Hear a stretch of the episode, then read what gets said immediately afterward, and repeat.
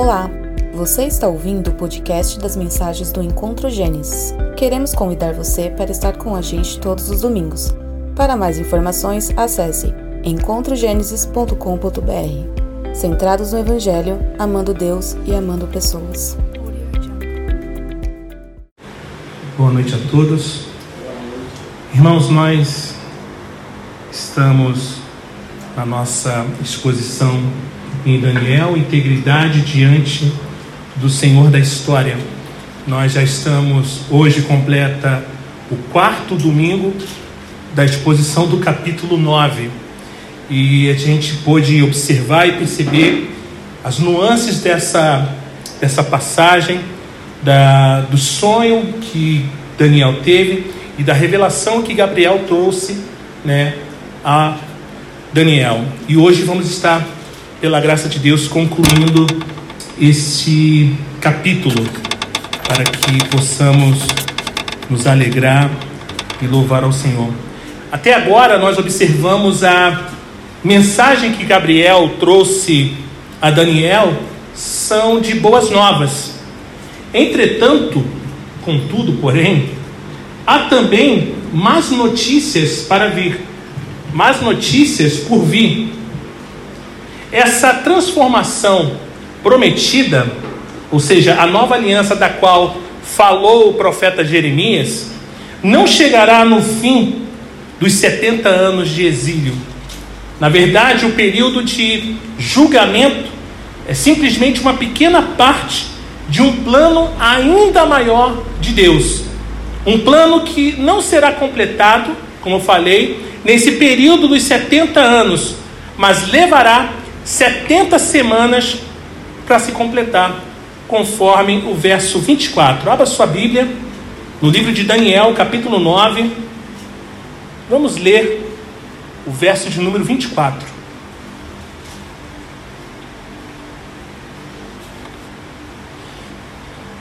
Todos abriram, amém? Diz assim: 70 semanas estão determinadas para o seu povo e para a sua santa cidade para acabar com a transgressão, para dar fim aos pecados, para espiar a iniquidade, para trazer a justiça eterna, para selar a visão e profecia e para ungir o santo dos santos. A escala de tempo de Deus, irmãos, é maior do que Daniel tinha uh, imaginado. Muitos entendem que essas 70 semanas corresponde a um período literal de 490 anos. Uma vez que, sete, que 7 e 70 são números de completude da Bíblia, outros entendem, compreendem que a figura que resulta quando são multiplicados é uma representação única de completude. Ou seja, esse é, de fato, certamente, o caso do Evangelho de São Mateus, capítulo 18. Nessa passagem, Jesus ele está respondendo a pergunta, o questionamento do apóstolo Pedro sobre quantas vezes deveria perdoar o seu irmão. Deveria perdoá-lo sete vezes? Em resposta, Cristo lhe disse para perdoar seu irmão, quantas vezes? 70 vezes 7. Ninguém interpreta esse número literalmente, como se Pedro fosse obrigado a perdoar seu irmão 490 vezes, mas não 491 vezes. Ué, pastor, mas como assim? Será que Cristo se enganou nessa informação? Olha, Pedro, você pode perdoar 490 vezes, 491 não. Aí você já começa a criar ódio. Não. Ao contrário, irmãos, todos reconhecem que a questão que Jesus levantou nesse caso é que a perspectiva de Pedro sobre o perdão era simplesmente muito pequena. Era uma questão que ele colocou dentro de uma caixinha. Ele limitou, mas ela precisava ser expandida ou na linguagem dos TIs, precisava ser desfragmentada. Precisamos expandir. Pedro estava muito limitado. E muitas das vezes muitas das vezes, é isso que eu pessoal, gente. Eles vão vir aqui. Aqui, então, irmãos, a visão ela está desafiando a perspectiva de Daniel sobre a escala de tempo necessária para acabar com a transgressão e alcançar restauração. Não levaria menos de 70 anos para se alcançar a transformação no coração e na vida do povo de Deus, mas 70 vezes 7 para alcançar e completar a vitória final sobre o pecado e o mal. Irmãos, essa má notícia não tinha a intenção de levar Daniel ao desespero, como talvez te leve. Mesmo que isso ocorresse depois de seu tempo, a promessa da nova aliança chegaria na devida estação e cumpriria tudo o que Deus havia designado. Ou seja, o Senhor falou, ele vai cumprir. Ele vai cumprir. Gente bonita e fofa de Deus.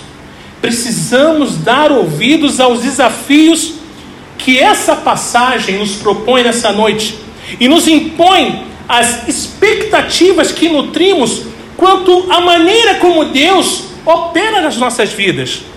Vivemos na era do instantâneo, para ontem, para já, em que esperamos tudo vem acontecer no momento que eu quero, no momento que eu estou esperando, precisa ocorrer. Logo, já, now. E para satisfazer a nossa impaciência, nós inventamos, começamos a inventar refeições mais rápidas. Miojo, aquele lamen, três minutos já está pronto. Inventamos o micro-ondas para. Amor, olha, coloca aí, dois minutinhos já está pronto. Não temos paciência para esperar. Nós não queremos esperar. Hoje temos arroz que fica pronto em três minutos.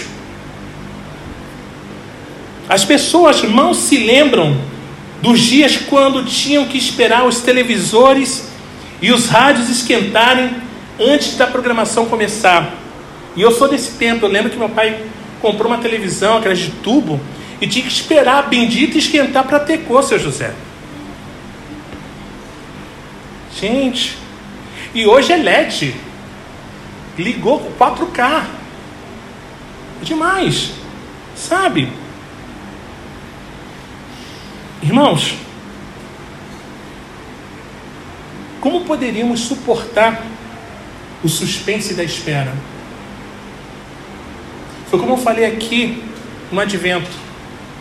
Nós compramos um produto na Amazon, nas americanas.com, e você recebe lá o número de protocolo e a data. E você fica, já chegou? Já chegou?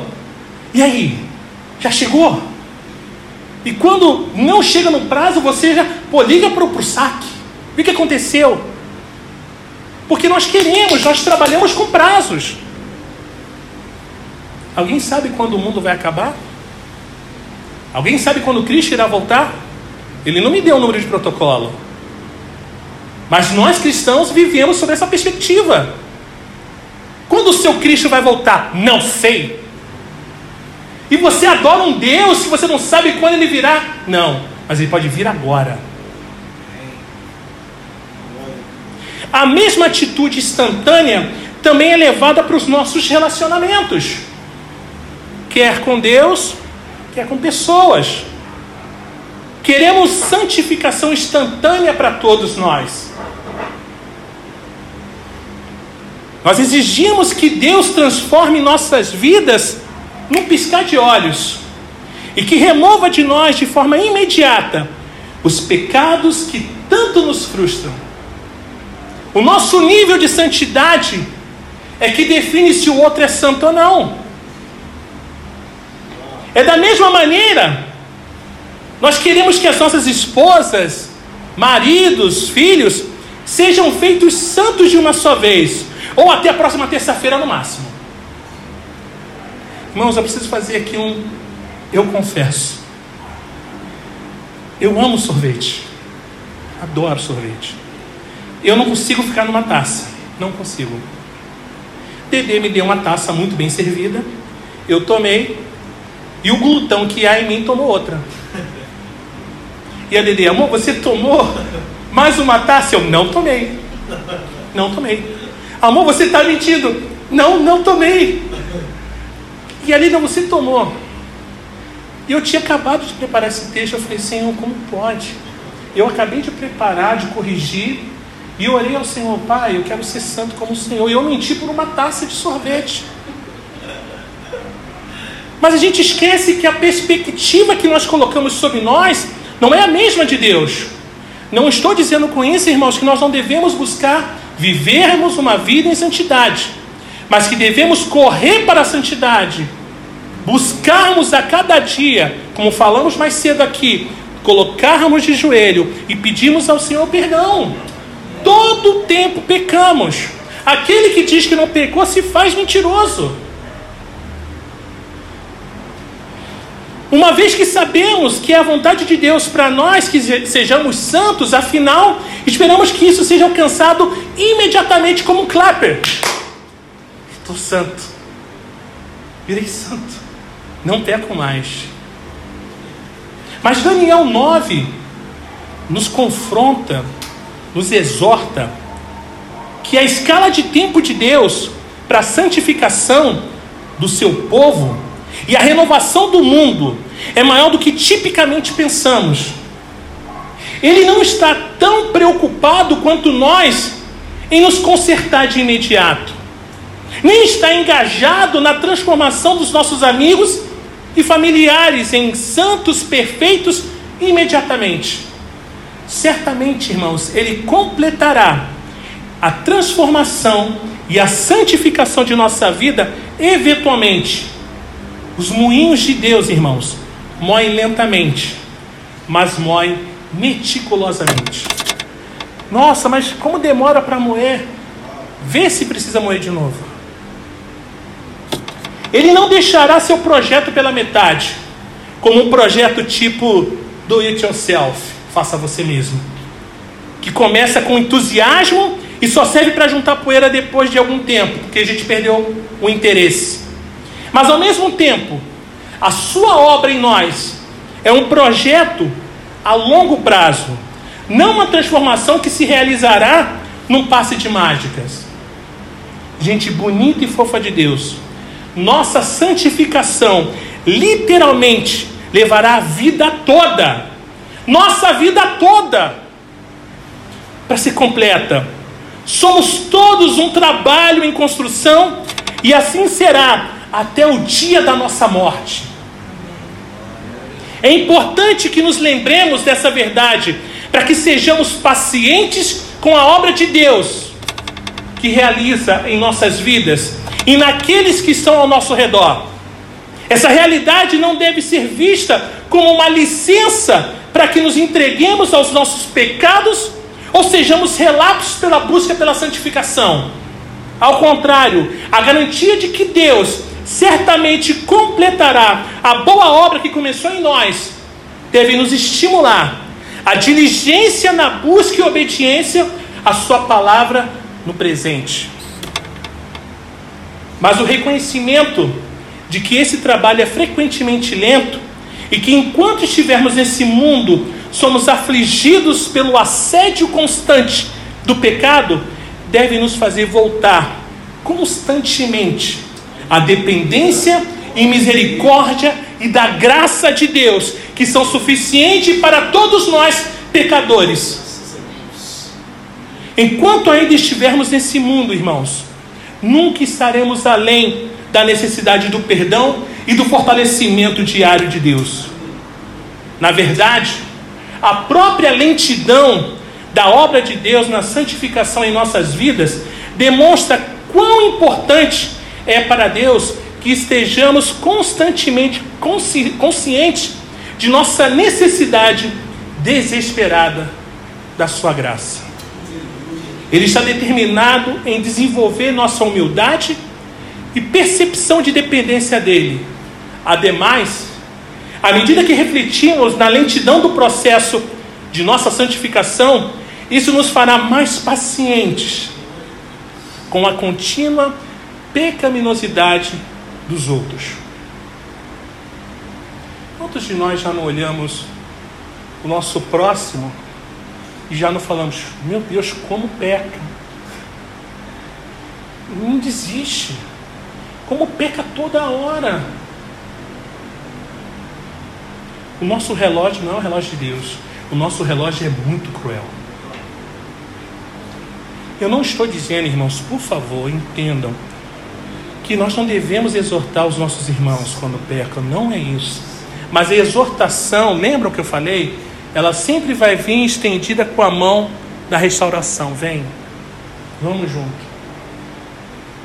Somos naturalmente rápidos em julgar o outro, especialmente quando seus pecados habituais são transgressões sobre as quais temos tido alguma vitória. Eu sou um vencedor. Cara, eu não olho a mulher do próximo, eu não cobiço outras mulheres. O safado cobiça. Como ele é pecador. Mas você poderia passar por isso. Por que você o julga? Nós precisamos ter esse coração sensível, irmãos. Mas facilmente nós pensamos: ah, pastor, eu já mortifiquei esse pecado, que eles não podem fazer o mesmo. Como se o nosso progresso em santificação fosse simplesmente o resultado dos nossos próprios esforços. E a gente se engana que nós não conseguimos fazer nada se não for o Senhor. Mas quando lutamos continuamente contra um pecado em particular, que é doloroso e persistente, que nos faz, nos faz é, tropeçar, nós aprendemos, irmãos, a mostrar aos outros a mesma graça que recebemos diariamente do Senhor. Na medida que descobrimos que Sua misericórdia está lá para nós cada vez que falhamos e caímos, nós começamos a entender a mesma misericórdia aos outros também. Irmãos, reconhecimento de nossas próprias fraquezas e pecado vai nos habilitar a esticar nossas mãos e coração aos outros na sua pecaminosidade. A visão que foi dada a Daniel revelou que a realização dessa restauração prometida do povo de Deus e do santuário viria em três estágios. O primeiro, as primeiras sete semanas, seria a emissão do decreto para restaurar e construir, reconstruir, no caso, Jerusalém, até o tempo em que a reconstrução fosse completada. Esse decreto ele foi publicado para restaurar e reconstruir Jerusalém lá no verso 25. Vamos ler? Verso 25 de Daniel. Daniel 9.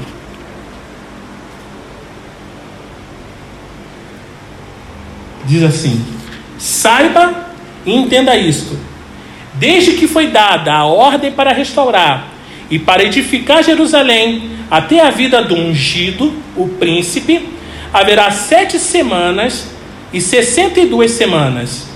As ruas e as muralhas serão reconstruídas, mas será um tempo de muita angústia.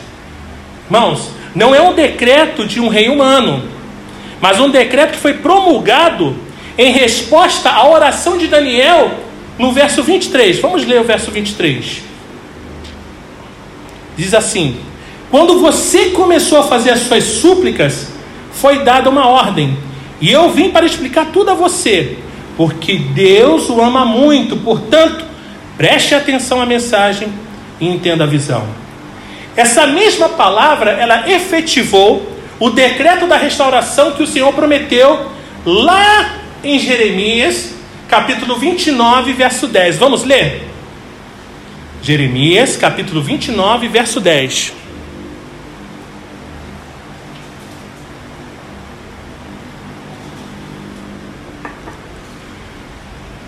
Diz assim: Assim diz o Senhor: Logo que se cumprirem para a Babilônia setenta anos, atentarei para vocês e cumprirei a promessa que fiz a vocês, trazendo-os de volta a este lugar.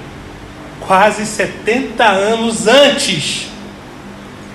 O decreto de Ciro, em 538 a.C., permitiu aos judeus retornar a Jerusalém, foi meramente um reflexo terreno de uma decisão celestial.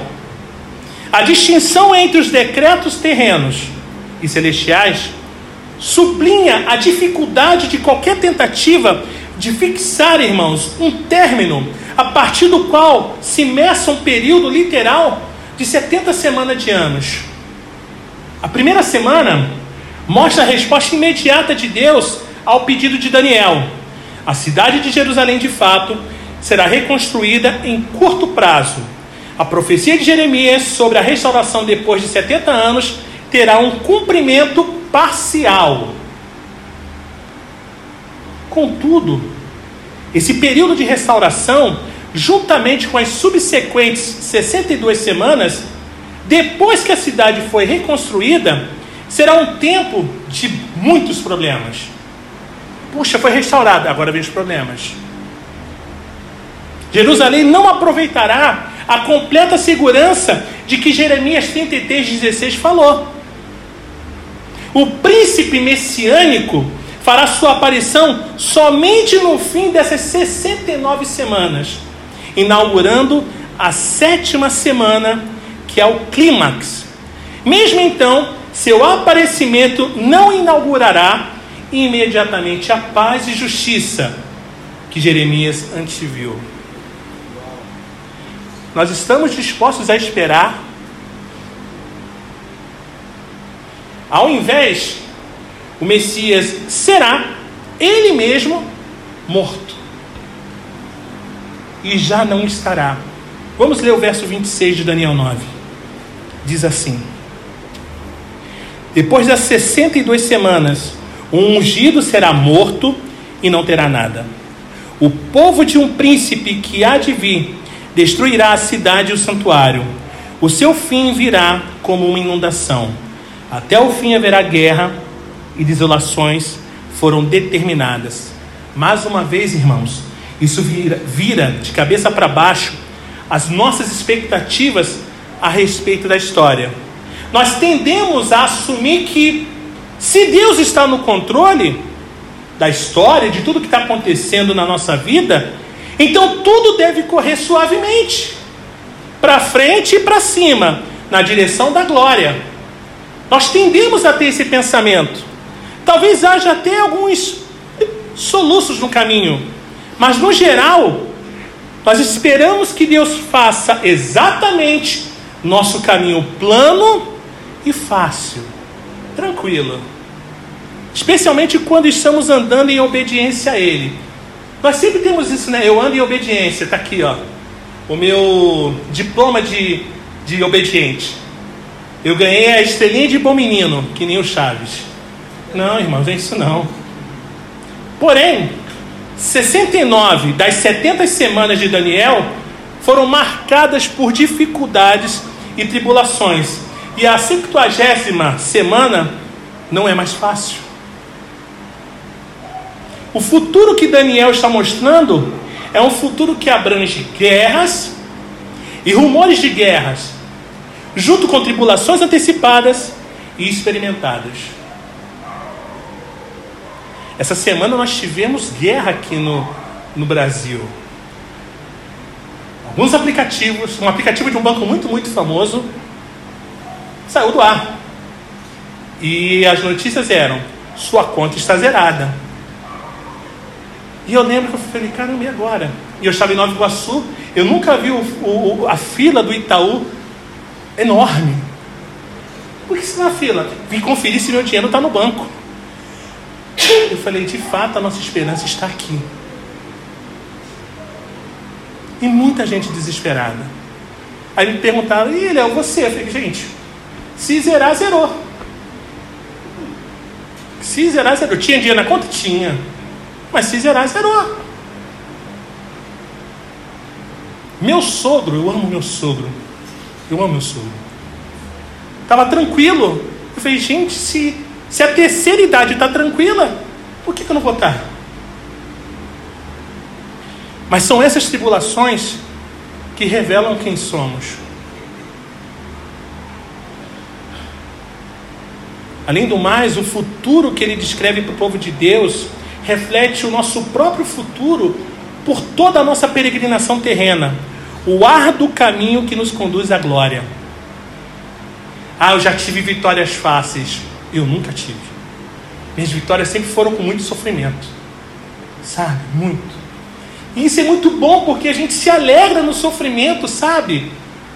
A gente vê Paulo, Paulo saiu para pregar o evangelho, sabe? E aí, Paulo, qual é a novidade? Rapaz, estive nu, me tiraram a roupa. Olha, fui para o outro lado, sofri naufrágio. Eu falei, imagina Paulo nos dias de hoje. Ah, não, eu fui pregar, hoje eu fui com o meu Versace. Ah, hoje eu estava com o meu, com o meu carro 2022. Que bom, irmãos. Mas isso não é sinônimo de sofrimento. Isso diz que você tem uma vida, uma vida próspera.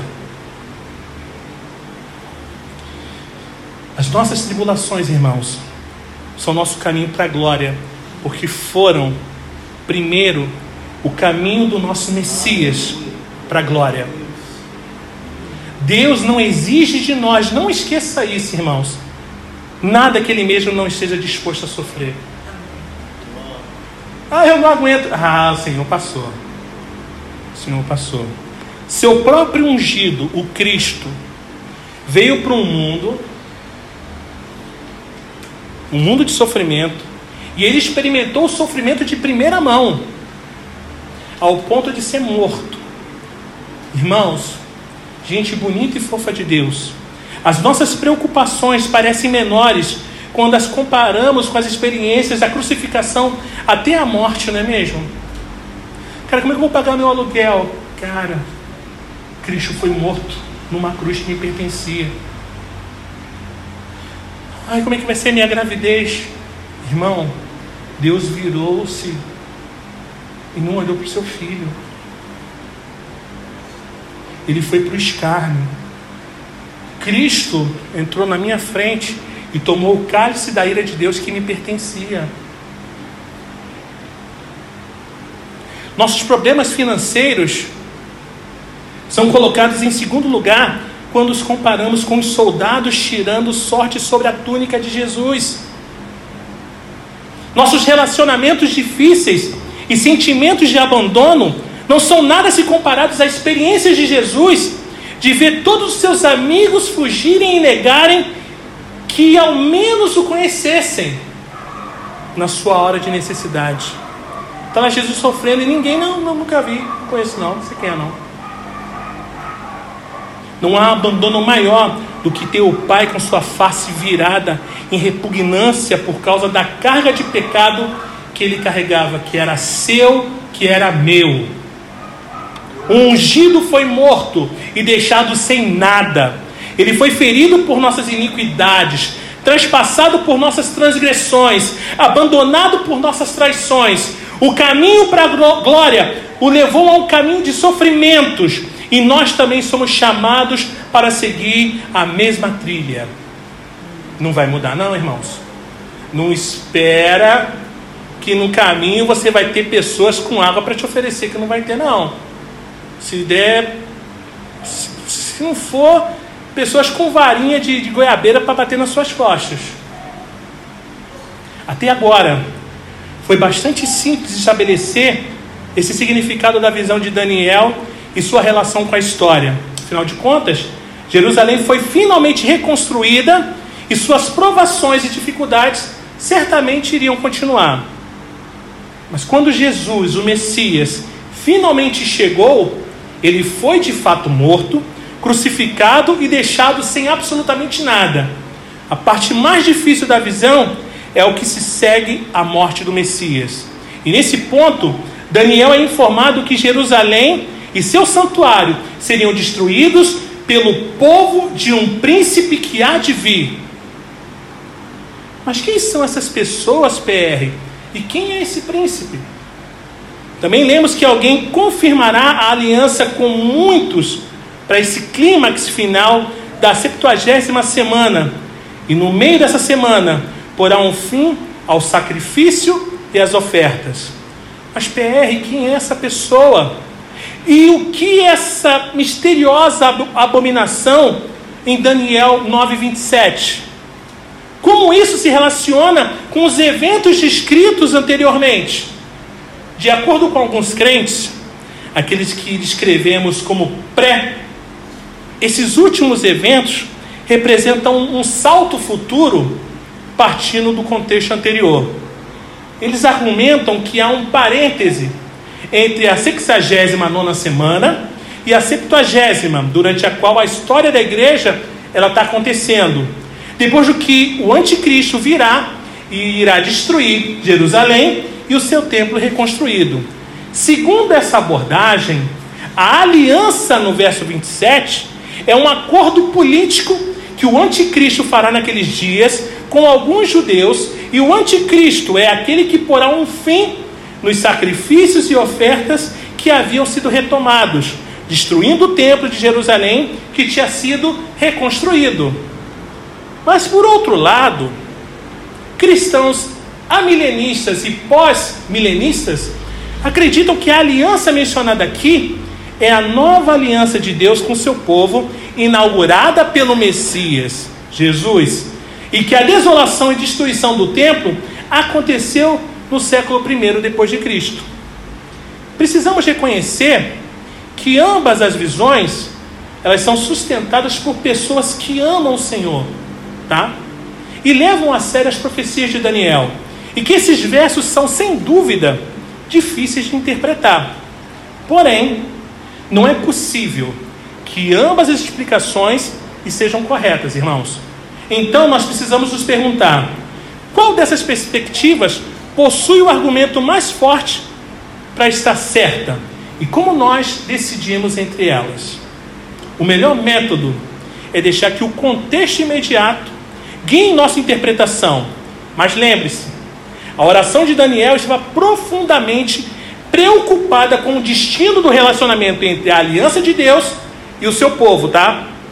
E na resposta, Gabriel anunciou a ele que as 70 semanas veriam o cumprimento futuro de todas as promessas da nova aliança de Jeremias, com a eliminação da rebelião e do pecado e o cumprimento da profecia.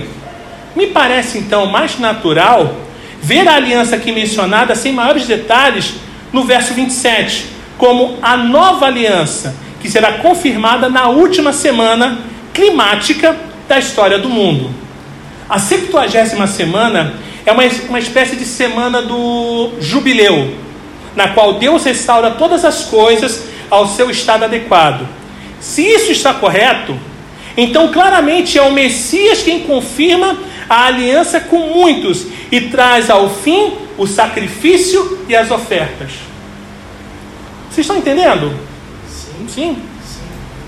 Com a vinda de Jesus ao mundo, irmãos, especialmente com sua morte e ressurreição, a 70 semana começou.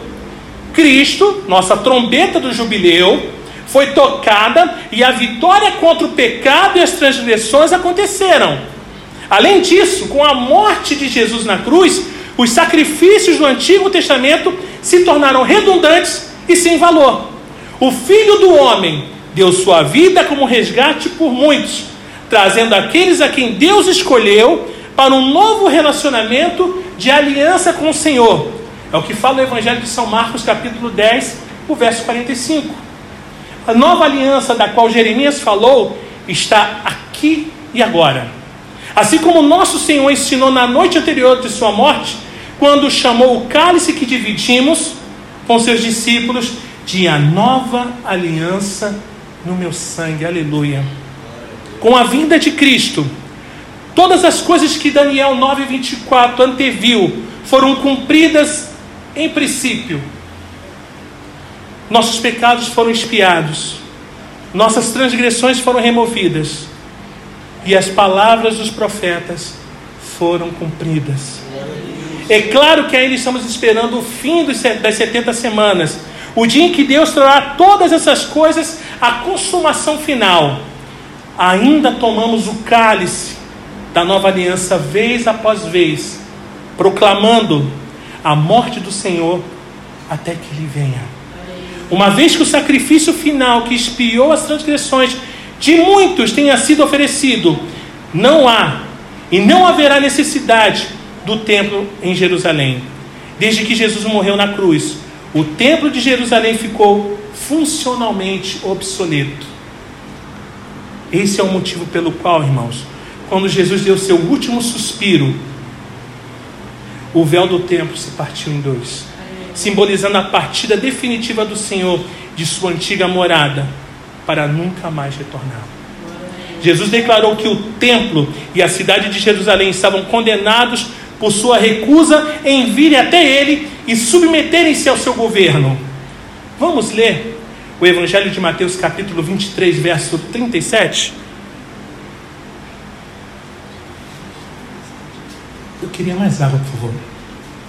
Evangelho de Mateus, capítulo 23, verso 37. Diz assim: Jerusalém, Jerusalém, são clássicos. Você mata os profetas e apedreja os que lhes são enviados. Quantas vezes eu quis reunir os seus filhos, como uma galinha junto os seus pintinhos debaixo das asas, mas vocês não quiseram. Volta um capítulo, vamos ler Mateus. Oh, avança um capítulo, vamos ler Mateus 24, o verso 2. Obrigado, André.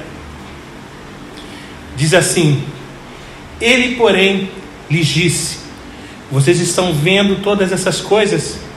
Em verdade lhes digo que não ficará aqui pedra sobre pedra que não seja derrubada. A sentença que foi executada em 70 depois de Cristo, isso foi exatamente o que Daniel 9 antecipou. A cidade e o santuário seriam destruídos pelo povo do príncipe que viria.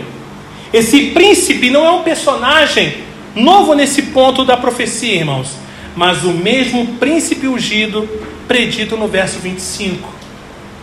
Essa pessoa que une os dois ofícios, ungido e príncipe, em Daniel 9,25, é tratada separadamente como ungido, na primeira parte do verso 26, onde o foco está sobre a obra sacerdotal, como oferecendo a si mesmo como sacrifício pelos pecados de muitos, e como príncipe, mais adiante no mesmo verso, onde o foco está no fracasso de seu próprio povo em submeter-se ao seu governo. Em outras palavras, Daniel estava sendo informado que o povo do Messias, uma vez mais, destruiria Jerusalém e seu santuário, exatamente do mesmo modo como tinha feito nos dias de Daniel, por meio de sua desobediência e rebelião. Isso foi precisamente o que aconteceu, irmãos. Em um sentido mais profundo, a destruição da cidade do Templo de Jerusalém em 70 depois de Cristo não foi tanta obra dos soldados de Roma, mas resultado da transgressão do povo de Deus, rejeitando o Messias que Deus o havia mandado. Os eventos que Daniel lamenta em seus dias vão se repetir no futuro. E isso nos leva às palavras finais do capítulo, que são mais difíceis do que qualquer coisa que tenhamos tratado até agora, irmãos. As palavras hebraicas individualmente são bastante simples, mas colocadas juntas em uma sentença que faça sentido é um desafio. Na minha tentativa de tradução, ficou assim: no meio daqueles sete, ele porá um fino sacrifício e ofertas e por causa do grande extremo de abominações que causam desolação, até o fim que tinha sido decretado, será derramado para desolação. E o que esses versos parecem te ver é uma abominação climática que causa a devastação do juízo final, sobre o qual ouvimos no verso anterior, que tinha sido decretado para Jerusalém. À luz do que já dissemos aqui, parece provável que, em vez de estar descrevendo algum evento ainda no futuro, essa extrema abominação, irmãos, que causa a destruição de Jerusalém e seu templo, nada mais é do que a crucificação de Cristo. A rejeição e a morte do Messias escolhido por Deus. E esse foi o destino final de Jerusalém. Então a profecia de Jeremias de uma nova aliança foi em vão, pastor? Estaria então Israel trancada no interminável ciclo repetitivo eh, com domamo na transformação e na destruição? De modo nenhum. O Senhor já havia deixado claro, irmãos, em Daniel 9:24, que de fato cumpriria tudo que Jeremias havia dito sobre a nova aliança. O verso 27 afirma que, a despeito da contínua pecaminosidade e rebelião de seu povo, que culminaria na rejeição do Messias e na consequente destruição de Jerusalém, o Messias confirmaria a aliança de Deus com muitos, fazendo efetivos seus eternos.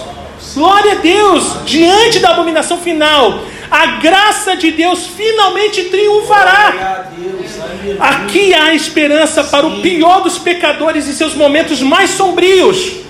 Mesmo que tenhamos crucificado a Cristo por nosso estilo de vida corrupto, pegando o Messias que Deus nos enviou como nosso Salvador e usando o seu nome como um palavrão, a graça de Deus é suficiente para os nossos pecados. De Deus é suficiente para os nossos pecados, irmãos.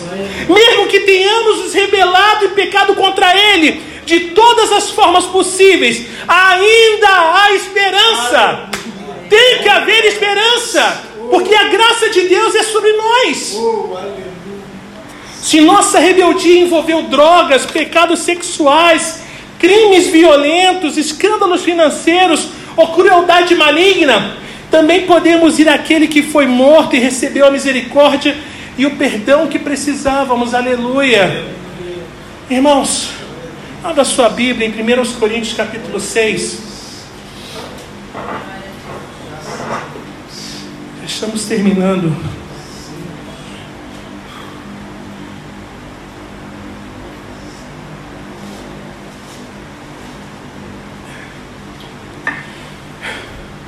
Primeiros Coríntios capítulo 6. Vamos ler dos versos 9 ao 11, diz assim: Ou vocês não sabem que os injustos não herdarão o reino de Deus? Não se enganem, nem imorais, nem idólatras, nem adúlteros, nem afeminados, nem homossexuais, nem ladrões, nem avarentos, nem bêbados, nem maldizentes, nem roubadores herdarão o reino de Deus. Alguns de vocês eram assim, mas vocês foram lavados, vocês foram santificados, foram justificados no nome do Senhor Jesus Cristo e no Espírito do nosso Deus. O convite não é venha como estás e fique e permaneça como está. Venha como está e o Senhor vai transformar. Então nós devemos nos comportar de forma a não é, é, é, confrontar o homossexual. Não sou eu quem confronta, é a palavra de Deus. Ah, mas isso pode levar à prisão. Fazer o que? Minha esposa vai ter que me visitar. Podemos receber dele, irmãos, verdadeira purificação. Uma purificação que lavará para sempre cada um dos nossos pecados. Que maravilhoso Salvador temos em Cristo, irmãos. Daniel 9 também nos mostra que Cristo é a nossa única esperança nas trevas. Sacrifícios e ofertas foram os meios aprovados pelos quais o homem e a mulher, pecadores, eram instruídos sobre como se aproximar de Deus no Antigo Testamento. Mas com a vinda de Cristo, irmãos, aqueles sacrifícios findaram.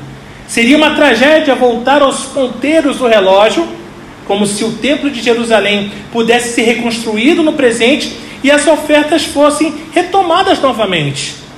Além do mais, se, me... se mesmo os meios que foram ordenados pelo próprio Deus sobre a antiga aliança foram transcedidos com a vida de Cristo, quanto menos podemos nos aproximar de Deus por intermédio de qualquer elaboração ou sabedoria humana. Cristo. E Cristo somente, irmãos. É aquele por intermédio de quem podemos ter acesso a Deus e receber seu perdão e paz que nos oferece.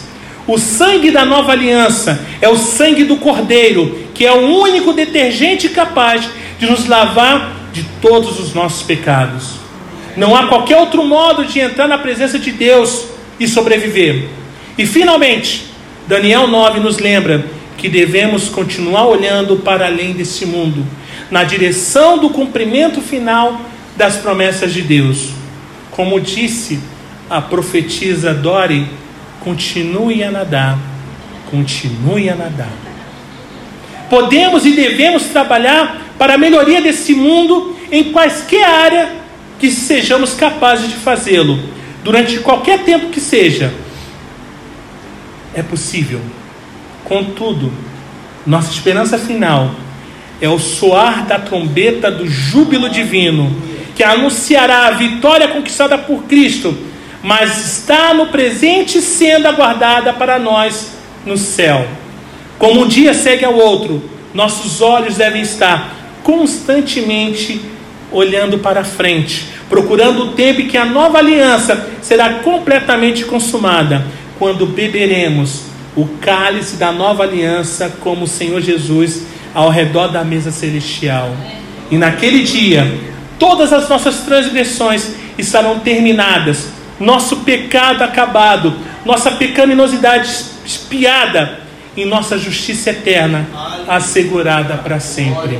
Então, a nova Jerusalém descerá dos céus e abrirá o reinado final de Deus em paz e descanso, e reinaremos com ele na glória. Naquele dia, a rodovia que trilhamos para alcançar a glória não parecerá longa demais, embora 70 semanas de tribulações e conflitos estejam entre nós e nosso lar final.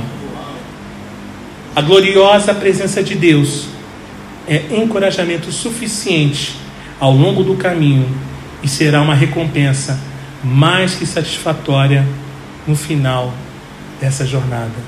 Que Deus os bendiga.